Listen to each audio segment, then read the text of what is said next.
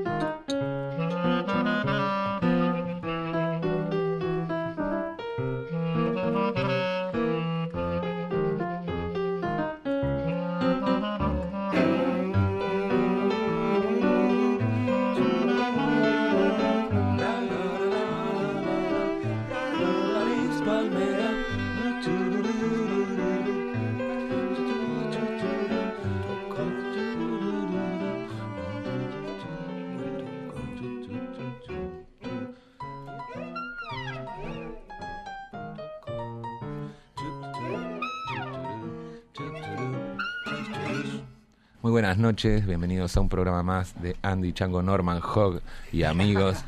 Hoy, como siempre, mi fiel compañero Norman. ¿Qué tal, Norm? Muy contento de estar aquí, muy contento de estar pasado mañana en Benalmádena, un gran festival de rumba latina. Qué maravilla. ¿Qué nos vas a preparar hoy de cenar? Hay que aclarar al oyente que Pues- estamos tomando la costumbre de preparar unas comidas mientras hacemos el programa y hoy te toca el turno a ti en la cocina. ¿Qué vamos a comer? Hay dos platos, la primera receta tuya de espinacas con nata y la segunda la, la tradicional eh, del Medio Oriente, hummus, o sea, ese garbanzo. Qué maravilla. Y toda esta comida la vamos a compartir con nuestra invitada de hoy, que es una gran escritora, guionista y directora argentina, la señorita Lucía Puenzo. ¿Cómo estás, Lucía? Hola, hola, feliz de estar acá con ustedes. Ah, bueno, a ver, a ver, a ver si es A verdad. ver, a ver. ¿Por cuánto tiempo?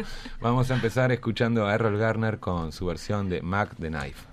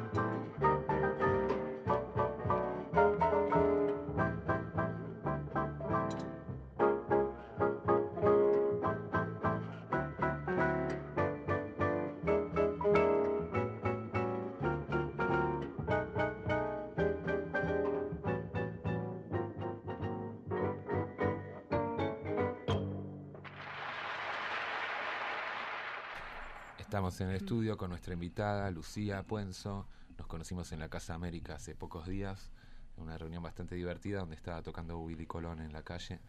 Y nosotros parecíamos un poco millonarios o algo, ¿no? En esa terraza, Qué parecía algo que aristócrata, Este- sí. este- este. Norman también estaba con esos alfombras, esos balcones, parecía que, no sé, una cosa extraña pero bonita.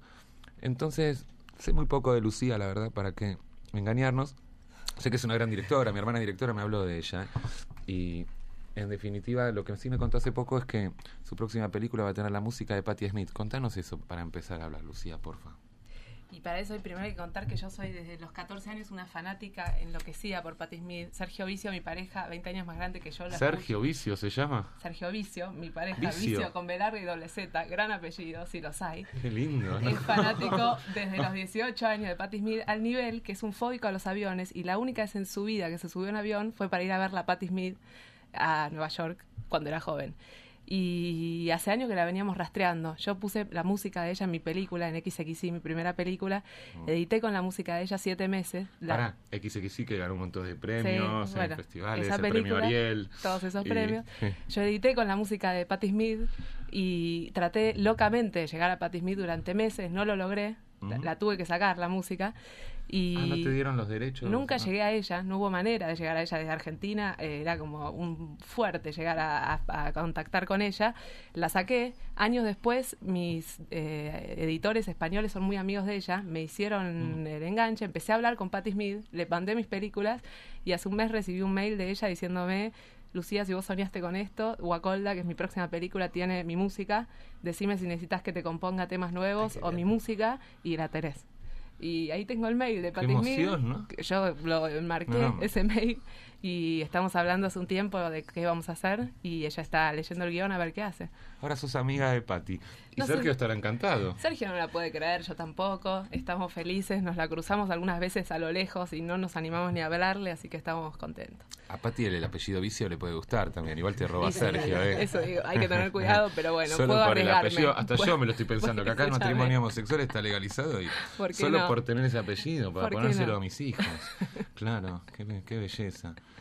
Genial. Bueno, ya hablaremos muchísimo más con Lucía, pero vamos a seguir escuchando música. Este es Stevie Wonder con su canción Reggae on Woman.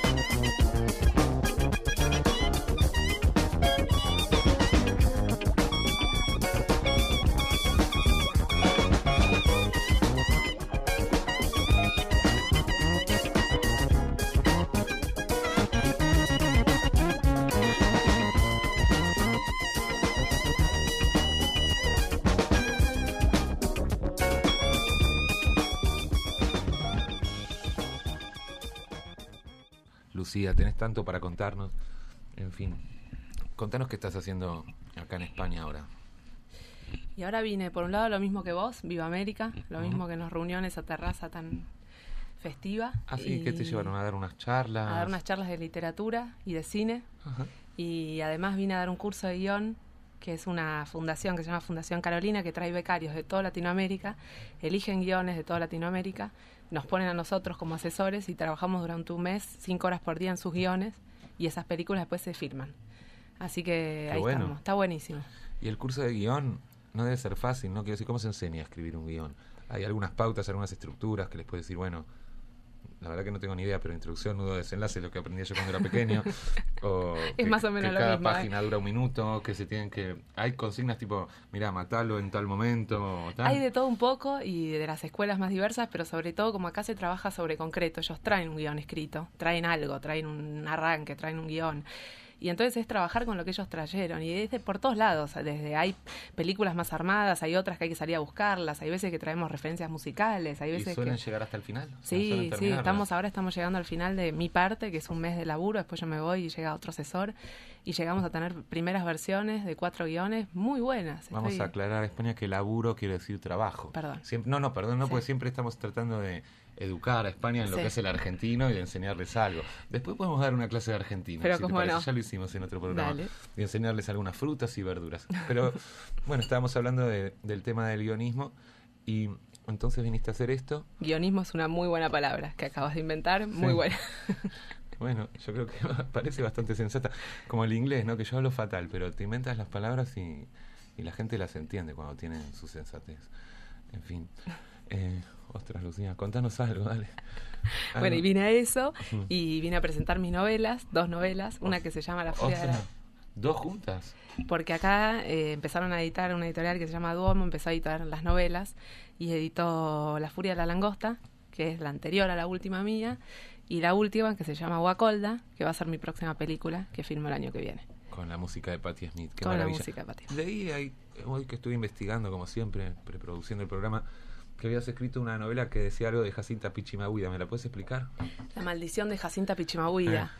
Sí, es un, un par antes, tres novelas antes escribí esa novela. Yo, escri- yo crecí con esa serie, vos también, todos, ¿no? No la miraba mucho, pero estaba por ahí circulando en la televisión. Sí, sí, sí, Fue una claro, serie, argentina. Señorita maestra era. fu, súper emblemática Sí. que quería poner al, al- al colegio público en otro lugar, a la escuela pública, y vendía a todos esos A mí me niños. pasó que yo tengo una hermana menor, entonces todas esas cosas las veía mi hermana, igual que los parchís, Sí. que los escuchaba mi hermana. Y yo, claro, lo veía y lo escuchaba también, pero decía. mi pero de sí, costado. claro. Bueno, la cuestión es que años después esos chicos que tienen más o menos mi edad, treinta y pocos años, empezaron a tener muertes muy trágicas o, o encarcelamientos. ¿En bueno, serio? dos eh, que se llaman Cirilo y Siracusa, que tenían una banda de cumbia. Que Ahora, que te puedo hablar del otro Cirilo, porque yo creo que hubo dos Cirilos. hubo dos series, dos Yo Cirilos. sé- fui muy, muy amigo de uno de los Cirilos. Sí. Y también, ¿eh? También tocó la oscuridad. Bueno, de- yo sé esa historia, porque te la podría llegar a contar, no sé si en este momento. Pero Cirilo y Siracusa, que tenían una banda, los Siracusa, robaron un maxi kiosco, a uno lo mataron, el otro la policía fue preso, está preso de por vida. Otra de ellas, Etelvina, la mató, un novio la tiró por un balcón. Sí, sí, sí, lo de Telvina lo sé porque mi Cirilo Sí. estaba enamorado de Telvina.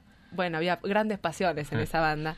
Después, eh, la señorita maestra, la primera, Cristina de Mercier, fue amante de nuestro expresidente Menem y Hombre. murió en situaciones muy turbias, que nunca se sabrá si no la mandaron a matar, nunca se supo bien, pero era... Con Menem nunca se sabe, claro, si es muerte natural Sí, o no. Normal. y así fueron, ¿no? Así fueron cayendo uno por uno de- con situaciones bastante trágicas y yo empecé a escribir esta novela que es en dos tiempos, desde un pasado de estos chicos que eran las futuras glorias, las futuras promesas y de un presente que muchas veces le pasa a los chicos actores o a los chicos rockeritos o lo que fuera que es muy difícil ser más grande. ¿Qué me vas a contar, no?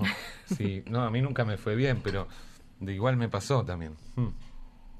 También me pasó de crecerme de jovencito, la promesa, que Warner, tal, las chicas, la droga, y al final te encuentras en la vida confundido y hay que resolver, hay que inventar nuevas cosas y mucha gente no puede reinventarse. Sí. Se quedan ahí atados.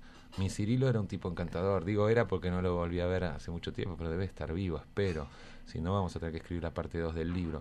Mirá por dónde que este libro me lo, me lo tenés que dar ya. Te lo Te lo cambio voy a por el pasar. disco de Boris Vian. No, Pero este me vuelve loco. Y Pepino, que es desde el presente el protagonista de esta novela, era un extra suplente, que era una categoría alucinatoria que existía en, en Señorita Maestra y en muchas otras cosas, que era el que era más que un extra, un extra suplente, que era como ser el margen del margen, estar casi cayéndote de la pirámide. Y este es el protagonista que desde el presente cuenta su historia. Qué genial, qué genial. O sea, el, el más secundario es el más presente. Pues vamos a escuchar a Thelonious Monk con su canción que se llama Telonios, justamente.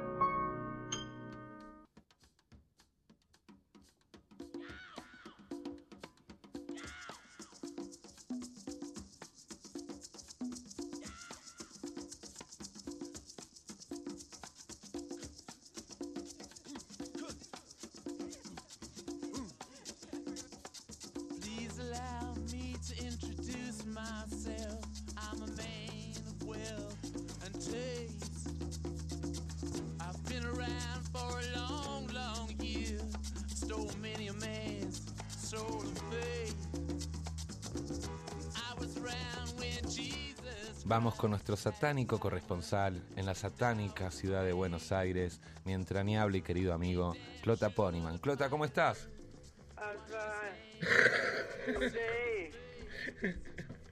To meet you. Hope you get my name. Ah, bien. ¿Vos? Bien, sé que la fibra óptica llega con retraso porque estás cantando en las estrofas cruzadas. Estamos acá con Sí, bueno. Lucía Puenzo, que según se conoce, te conoce. A la mujer. Mm.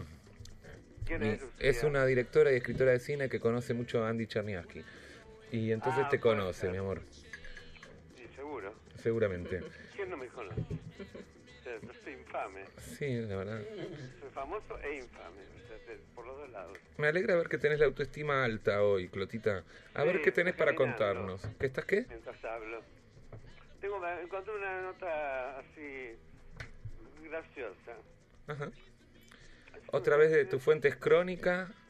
Sí, Hmm, ¿El, el periódico o, eh, o la televisión? no, el periódico. Ujú. Es Uno de los así. periódicos más respetables de Argentina. Contanos. Hacía caridad pero fue descubierta en una porno. Que es sobre una joven afiliada al Partido Demócrata Cristiano, que era el referente de la agrupación para recaudar dinero con fines benéficos, pero tenía un pasado oculto. Una modelo elegida como la chica de la puerta de al lado, de Grand Next Door, por un partido político, ha sido retirada del calendario que protagonizaba después de que unos diputados descubrieron un video porno en internet la que se la ve masturbándose. Sí, no me preguntes cómo los diputados descubrieron el video, Qué maravilla, Clotita. ¿no? La estudiante de radiología, Juana Santoro, de 26 años, sonreía dulcemente vestida de una forma tradicional para las fotos del calendario del Partido Demócrata Cristiano. Pero ahora ha sido retirada del calendario después que se descubriera el video de una audición para una película porno donde se la puede ver retosando ante la cámara. Entonces le pregunta por qué quiere estar en películas porno y ella sonríe y dice, es buena pasta. Y el que mucho abarca poco aprieta, no se puede hacer todo, Clota. Hay que, a veces hay que Sí, decidir bueno, ejemplo, entre ser demócrata cristiano y hacer porno. Mm. Estoy muy indignado y muy decepcionado.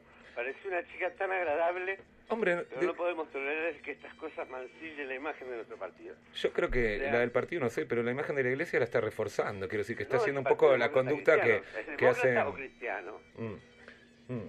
Quiero decir que al menos, O sea, qué sé yo, si a, los católicos no les ser- importa la pederastía, ¿por ¿qué coño les va a Ah, importar que una chica se, ah, se masturbe? Eso sí, eso se puede. Por eso.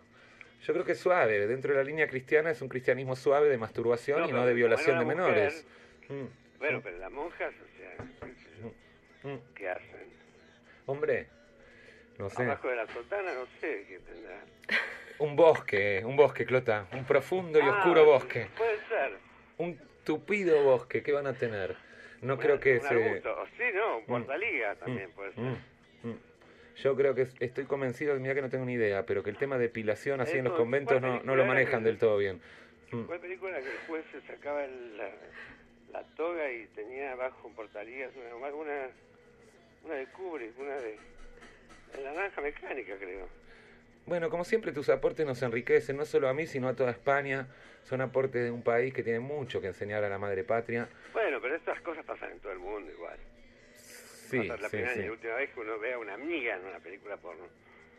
No sé, Clota, qué amigas tenés vos. Y Yo bueno, ya quisiera ver a una amiga en una película porno. Pero Bueno, bueno, ya sabes cómo es la vida de los intelectuales. Eh, Clota, qué placer escucharte. Me parece que vamos a despedirnos Sí. hasta la semana que viene porque ya estamos bien. medio raro porque los dientes estos que tengo de, de mientras, ¿viste? Ah, me quedo tranquilo porque pensábamos que estabas un poco en pedo, drogado. Y No tengo, la verdad tengo que la petaca en la mano, pero... no, nos no, quedamos tranquilos. Se me. Uy, Norman acaba de traer unas espinaquitas recién hervidas que están listas para hacer. Ah, mira, yo comí... Y sí, con este problema de Mirá. dientes te creo, habrás comido espinaquitas, sopitas de verdura. Sí, sí. ¿Sabes que me acordé mucho de vos? Porque tengo colonoscopia la semana que viene. Tengo unos... Uy, me- yo me tengo que hacer. A mi, a mi edad dicen que hay que hacérsela. Hay que hacérsela yo una vez por año también, hace un año porque me encontraron no sé qué y ahora para Ah, siempre. vos te contaron algo, pero ¿cómo hicieron primero? Y como siempre, hicieron el equipo de filmación, el rodaje, la locación, que era mi culo, y salieron adelante. Y estaba pensando que La la próxima me gustaría que la grabaran con dos, tres cámaras para poder editar. Pero Claro, de cualquier no, manera, El cruz y las luces por la boca. sí. Mañana tengo también un análisis de orina, Clotita.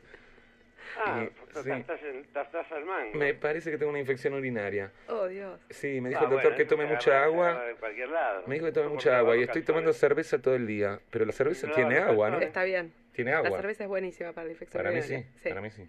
Eso sí, porque de, De toda la vida, sí, sí. Y, tendrá la agua, ¿no? Y la diferencia son 10 minutos. Si es un líquido, digo yo que tendrá agua, Clota. Pensémoslo. Y Bueno, te despedimos, Clotita. La verdad que hoy fue una sección estupenda, ¿eh? Nos vemos, Bueno, nos escuchamos la semana que eh, viene. para, ¿cómo, se- ¿Cómo se llama esta chica, Amanda? Lucía, Amanda me gusta, ¿eh? Amanda es para cuando hago porno, pero te la debo. Ah, no sé, no me acuerdo, pero si te veo... Amanda, si te tal cual. Quedémonos con Amanda, está todo bien. Si te veo en una cámara web, eh, saludame. Dale. Mm, por supuesto que sí. No, acá Amanda estamos perfectos con ella. Es una gran escritora, una gran guionista y también filma algunas películas, ¿no? Es fantástica, Amanda. ¿Sabes que nos sí. estaba hablando de una novela de ella que habla de, de señorita maestra y estamos hablando de Cirilo, de ese personaje tan bonito Ah, que se llamaba. Cirilo, ¿no? ¿Vos lo conociste? ¿A César Gorosito también?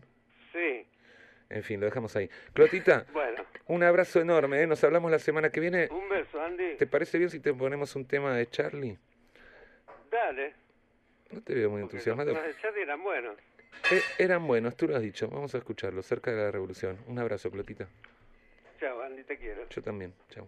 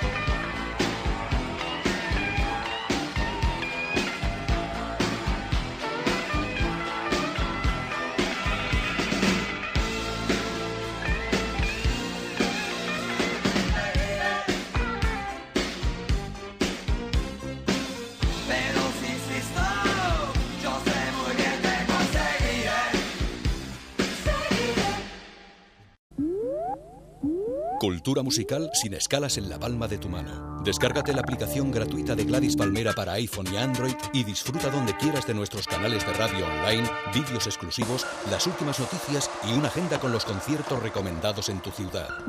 GladysPalmera.com Bueno, Lucía, ¿tenías alguna anécdota para contarnos justamente de Charlie García que acabamos de escuchar? Te voy a contar una. Cuando tenía 18 años, grupo de alumnas de letras hacíamos un programa de literatura para un canal cultural argentino. Un capítulo era El Quijote y todos los chicos en las calles nos decían que el Quijote modelo era Charlie García. Conseguimos su teléfono, lo llamamos, se lo dijimos y nos dijo, ¿cuántas chicas son? Vénganse para allá, ya mismo para mi casa con una botella de whisky que yo te hablo del Quijote. Llamamos a mi hermano, Sebastián Puenzo, compañero tuyo Sí, del sí, colegio, de que consigue claro. una cámara, nos fuimos corriendo al departamento de Charlie García que nos recibió con una camisa abierta, desnudo y con una cacerola en la cabeza y una guitarra. Nos hizo pasar la señora que lo cuidaba y nos dijo, esperen unos minutos. Y yo dije, bueno, este programa literario desbarrancó. Pero para nuestra sorpresa, Charlie apareció a los 10 minutos, vestidito, se puso a hablar del Quijote con un ejemplar del Quijote en la mano, inspirado, una, ca- una clase de literatura increíblemente inteligente sobre Dulcinea, las novelas de caballería, lo que había significado para el Quijote, para Cervantes escribir esa novela, que al día de hoy se dan una cátedra de letras con un Charlie García inspirado hablando del Quijote. Qué maravilla, qué genial, ¿eh? Qué genial lo de recibir con las cacerolas. Y claro, qué costumbre que, que siempre tuvo Charlie de llevar todo tipo de chicas a su casa, que era un disparate su casa Sí. en Puyredón. Y él siempre, claro, como no dormía nunca, se le iban acabando los amigos y estaba siempre dispuesto a todo. Entonces, cualquier señorita le venía bien, pero fuerte para las señoritas que pisaban esa casa. A veces, Pero en tu casa que la fue bien. la sorpresa fue lo que, las cosas que dijo el Quijote, porque no cualquiera lee el Quijote como lo había leído él. Te digo que de verdad, el jefe de cátedra de letras, al día de hoy me dice que ve cierta frase de Charlie, no puede creer las cosas que él leyó en esa novela. Es que Charlie en algún momento tiene que haber sido muy, pero muy, muy, muy inteligente. Pero mucho. ¿Y sí? En algún momento lo tiene que haber sido. Vamos a seguir apostando por la inteligencia. Un país como España está necesitando un curso de inglés urgente, por eso tenemos a nuestro maestro, profesor que vino de Queens, Nueva York, Estados Unidos, América. Es que acá en España hay que explicarlo todo a veces. Eh, nuestro querido Norman Frederick Hogg.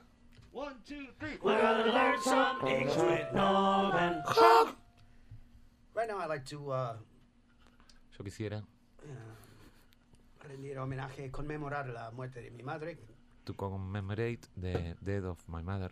which was 13 years ago uh, this week, and at the same time uh, promote the salsa festival in Benalmena. Bueno, Norman, me quedo piedra. Además de ser el conmemorativo de la muerte de tu madre, querés promover un We're gonna- festival de exactly. salsa. We're going to kill two Muy bien. birds with one stone, and one is already dead. Algo así Eh, como voy a matar dos pájaros de un tiro, no sé. Yeah. yeah.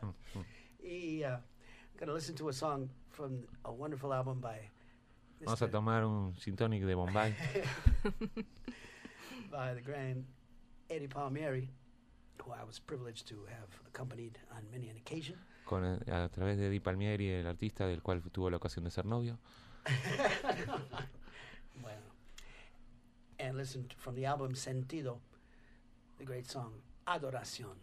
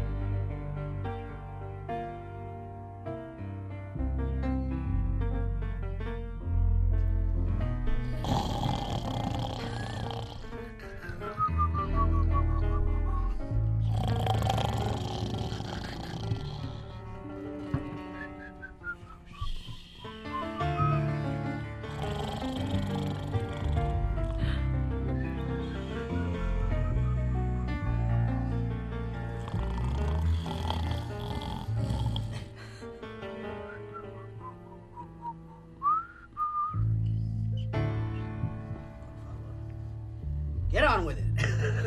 No, no, nos estamos durmiendo.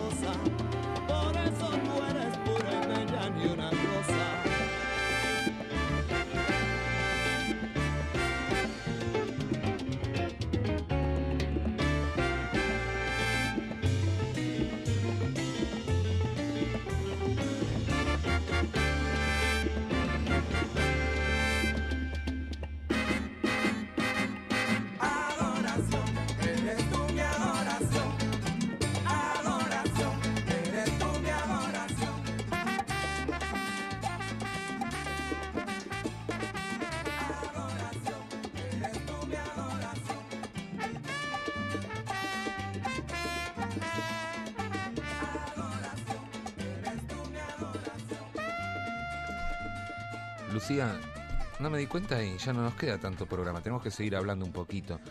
Ya que no pude ir al cine a ver tus películas, quiero decir que no pude ir en los últimos 10 años. No, Eh, menos. Más o menos. La Yo primera cuando la hiciste. poquito, En el 2007. Ah, bueno. Menos, menos. Bueno, bueno, no soy tan ignorante entonces. Pero contanos la última, la que se pueda todavía ver o la última que has presentado. Contanos de qué iba el guion, la historia. Yo hice, yo filmé dos. La primera era de un adolescente intersexual, un adolescente que tenía- Intersexual, para que eso, intersexual, todavía no que llegué. tenía los dos sexos. Un adolescente que su que había nacido con eh, con una intersexualidad, que hay muchos diagnósticos diferentes. Esta era una hiperplasia y o sea que Pero tenía un sexo femenino ¿Y uno masculino? y uno ¿Y masculino. los tenía uno al lado del otro o uno arriba del Tenía otro? internamente o- órganos femeninos y externamente femeninos y un micropene, lo que se llamaría un micropene. Intersexual, micropene, esto es para quedarse pensando un rato largo, pero vamos a seguir hablando con Lucía.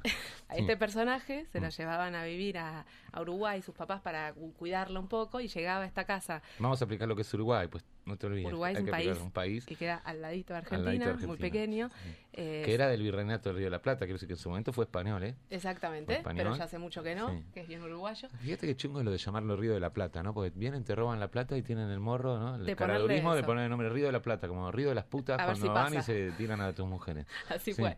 Qué atorrantes, la verdad, ¿eh? los conquistadores. Y encima lo llaman héroes extremeños, ¿no? héroes extremeños, lo siguen enseñando en el colegio. Eran todos unos asesinos y violadores. No, la verdad que es para morirse, sigamos. Era es. intersexual y tenía un niña micropene. Se llama Alex, la llevan a vivir a esta costa uruguaya para que crezca ahí, que cuando sea eh, adolescente pueden decidir juntos qué quiere ser, si una mujer o un hombre, si se va a operar o no se va a operar. Y Pará, llega... le convendría ser mujer, porque si tiene un micropene como hombre lo iba a tener chungo. Se lo iba Bueno, pero siempre hay caminos para elegir, para ir para un lado o para el Ah, otro, hay ah. operaciones para hacer. Y, y la madre invita, cuando ella tiene 16 años, a una pareja de amigos, que el padre es cirujano, a ver si pueden empezar a hablar del tema. Pero lo que no espera es que ellos vienen con un hijo adolescente, un virgen tardío, que se enamora locamente de este Virgen personaje. tardío. También me 17 interesa. años. ¿Cuántos buenos términos estás acuñando? Bueno, ahí va. Y entonces XXX, la historia de amor entre estos dos personajes, una, una intersexual, Alex, que puede ser un poco mujer, un poco hombre, está justamente en el medio, y este chico que se enamora locamente de ella. Esa es mi primera película. ¿Sabes qué me parece que la vi? Y tiene como una chocita que hacen el amor. sí, como sí. una casita de madera. Esa. ¿Sabes que la vi? ¿La viste? Sí, muy buena. Bueno, ¿Te eh, gustó? La vi, sí, Esa sí, es mi muy linda, muy película. curiosa, muy friki y muy original. Esa es mi primera película. No, y, ¿no estaba Ricardo Darín de actor? Esa está Ricardo vi. Darín. ¿Viste que la viste? No es que Tanto soy un que profesional. Lucía, no es que Bueno, estás hablando con un profesional. Esa es mi primera película. Por Dios, buenísima. Y la segunda se Muy loca, ¿eh? Sí. No era muy sensual esa situación. Bueno, ahí estaba. Mucha confusión. Sí, y la segunda es la historia de amor entre dos chicas que se huyen al Paraguay porque asesinan a alguien. Pero Lucía, esta necesidad siempre de los directores y de todo de, de contar historias de amor, pero claro, como se agotaron un poco las historias de amor por culpa de la industria y todo, entonces claro, tienen que buscar ya un transexual con micropene que se enamora de una uruguaya con cinco tetas. Quiero decir, ¿no se agota un poco el discurso del erotismo en el cine? No, yo mira, yo de verdad creo que, que al menos de donde arrancan, de donde yo puedo arrancar a hacer las cosas, no, porque no es pe- especulando con quiénes van a ir al cine, quiero decir. La primera la escribió Sergio No, Vicio, pará, que vos te gusta el Me apellido. encanta el apellido, me quiero casar con él, pero además, no, te voy a decir que yo vi esa película y sí, Sí. es original. Si a mí lo que me aburre de, de la- es la reiteración Sí. del erotismo, de, la- de los clichés, quiero decir, sí. Pero claro, cada vez hay que currárselo más para hacer algo original en estos temas, Sí, ¿no? De sí. lo que sea el amor, el sexo, los, o los temas de siempre. Pero digo, a mí me costaría mucho empezar a pensar en una película especulando con, acá hay un tema, intersexualidad, va a meter gente en el cine. Me parece que no te salen las cosas si uno las piensa así. No, Eh, especulación no. O te salen cosas que no son nada, Sí. claro, que no te inventaste nada. A mí, a mí, acá lo que me pasó, este está basado en un cuento de Sergio y cuando leí esa escena de sexo en esa chocita, como vos decís que también es lo que a vos te quedó, Ah. dije, yo esta la quiero filmar y no paré hasta que la filmé. No, y me acuerdo también de Ricardo, de- del actor, cuando, cuando entra y ve algo y, Y se queda sí. un poco de piedra y ahí como padre dije, mira, Hay que cómo ver debe eso. estar este ahora de Sí. tenso, ¿no? De angustiado, de algo. Muy lindo. No, mira, mira por dónde habíamos preparado la entrevista a fondo, como tiene que ser. Que ya la habías visto. Si no te importa, vamos a escuchar un poquito de música no. antes de dar un curso de argentino que es tan necesario para España. Vamos a escuchar a Frank Sinatra, que es casi argentino desde el momento que Parito Ortega lo llevó a tocar al Hotel Sheraton con su canción Fly Me to the Moon. Epa!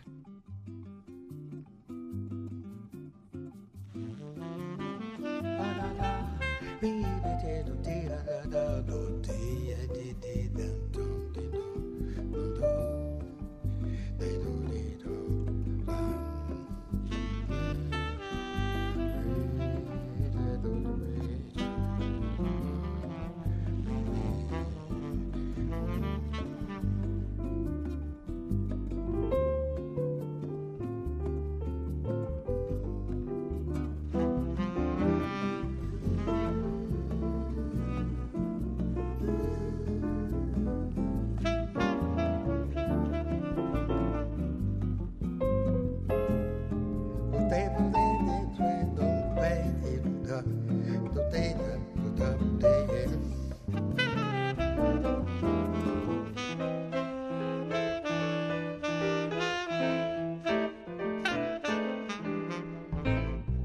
Francis, let's fly. Fly me to the moon and let me sing among the stars. Let me see what spring is like on Jupiter and Mars. In other words, hold my hand. What's that? In other words, baby, kiss me. Fill my heart with song and let me sing forevermore. You are all I long for, all I worship and adore. In other words, please be true. In other words, I'm in love with you.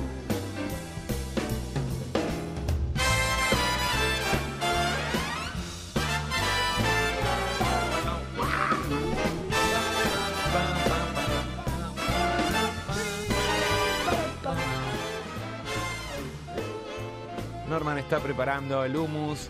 El tiempo se nos agota, tenemos que comprimir y juntar las cosas. Esto es Frank Sinatra con una batidora mini pimer, Norman Hogg y el hummus.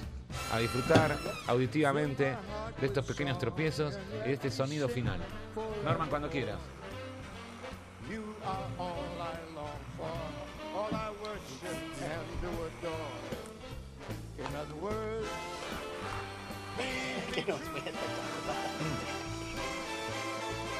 Es sutil, es sutil, ¿no? Es sutil.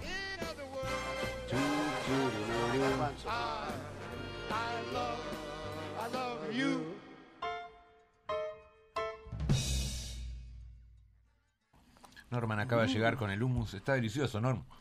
No es muy buena educación, pero vamos a comer un poquito acá en la radio.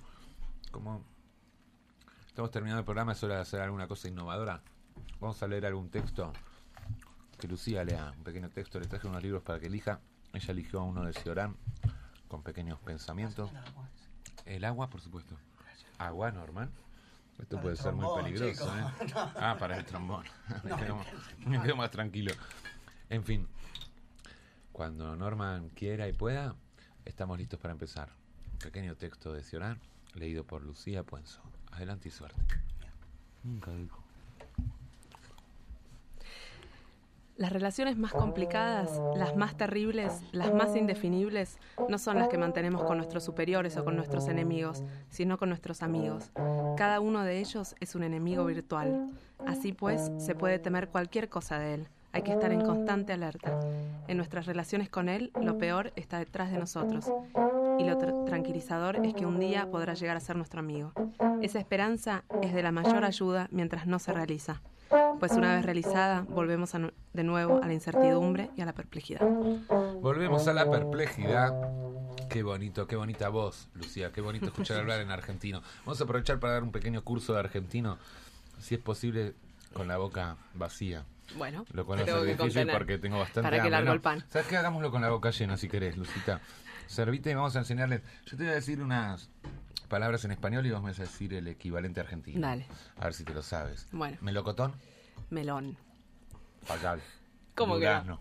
¿En serio? El melo- al No te durazno. puedo creer. Al durazno. Mirá vos. Durazno, con Z, qué palabra hermosa. Durazno. Tiene la falta de delicadeza de llamarlo melocotón. No. La fresa, Frutilla. frutilla. Qué bonito. El plátano, Banana. Banana. Qué hermoso. El albaricoque, Uy, qué jodido eso. Eh, ¿Ananá? fatal. ¿Qué Ah, es? eso Piña. Yo no sé si enseñar argentino a España o español a Lucía. ¿Cómo es? No el tengo la menor albaricoque idea. es el damasco. El damasco. El damasco, Muy buena precioso. fruta. Nunca lo escuché nombrar. Mira qué bueno. Precioso.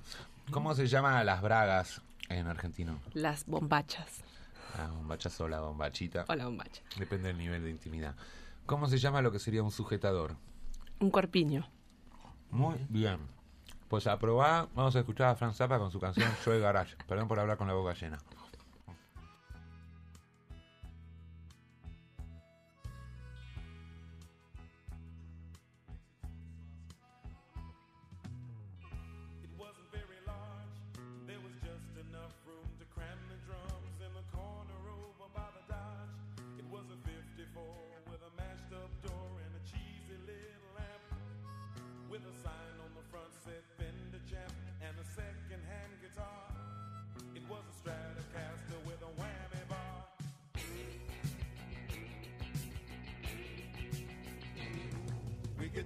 Joe's garage. Mm, his mama was screaming, turn it down. We was playing the same old song in the afternoon. And sometimes we were playing all night long. It was all we knew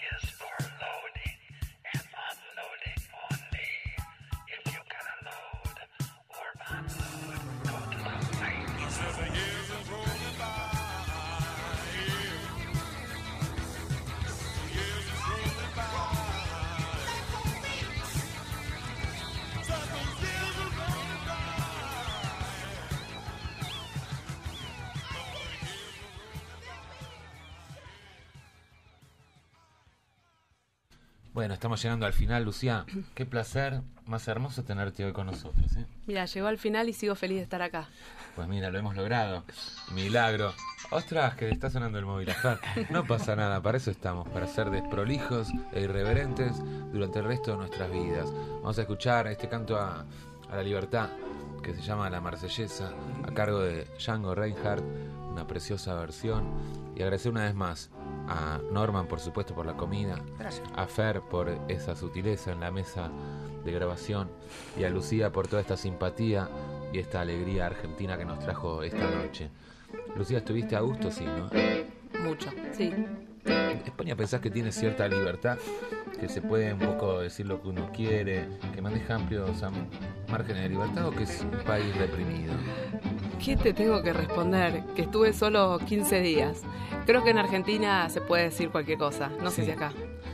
En Argentina podemos decir cualquier cosa y acá podemos decir cualquier cosa, pero si quieres decir cualquier cosa tienes que conformarte con un empleo marginal y tangencial de lo que es la situación mediática general.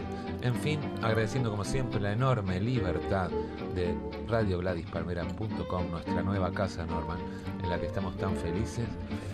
Y como siempre, esa novia vieja, sin dientes, horrible y violada, que se llama Libertad. La chica que siempre más nos gusta. Hasta la semana que viene.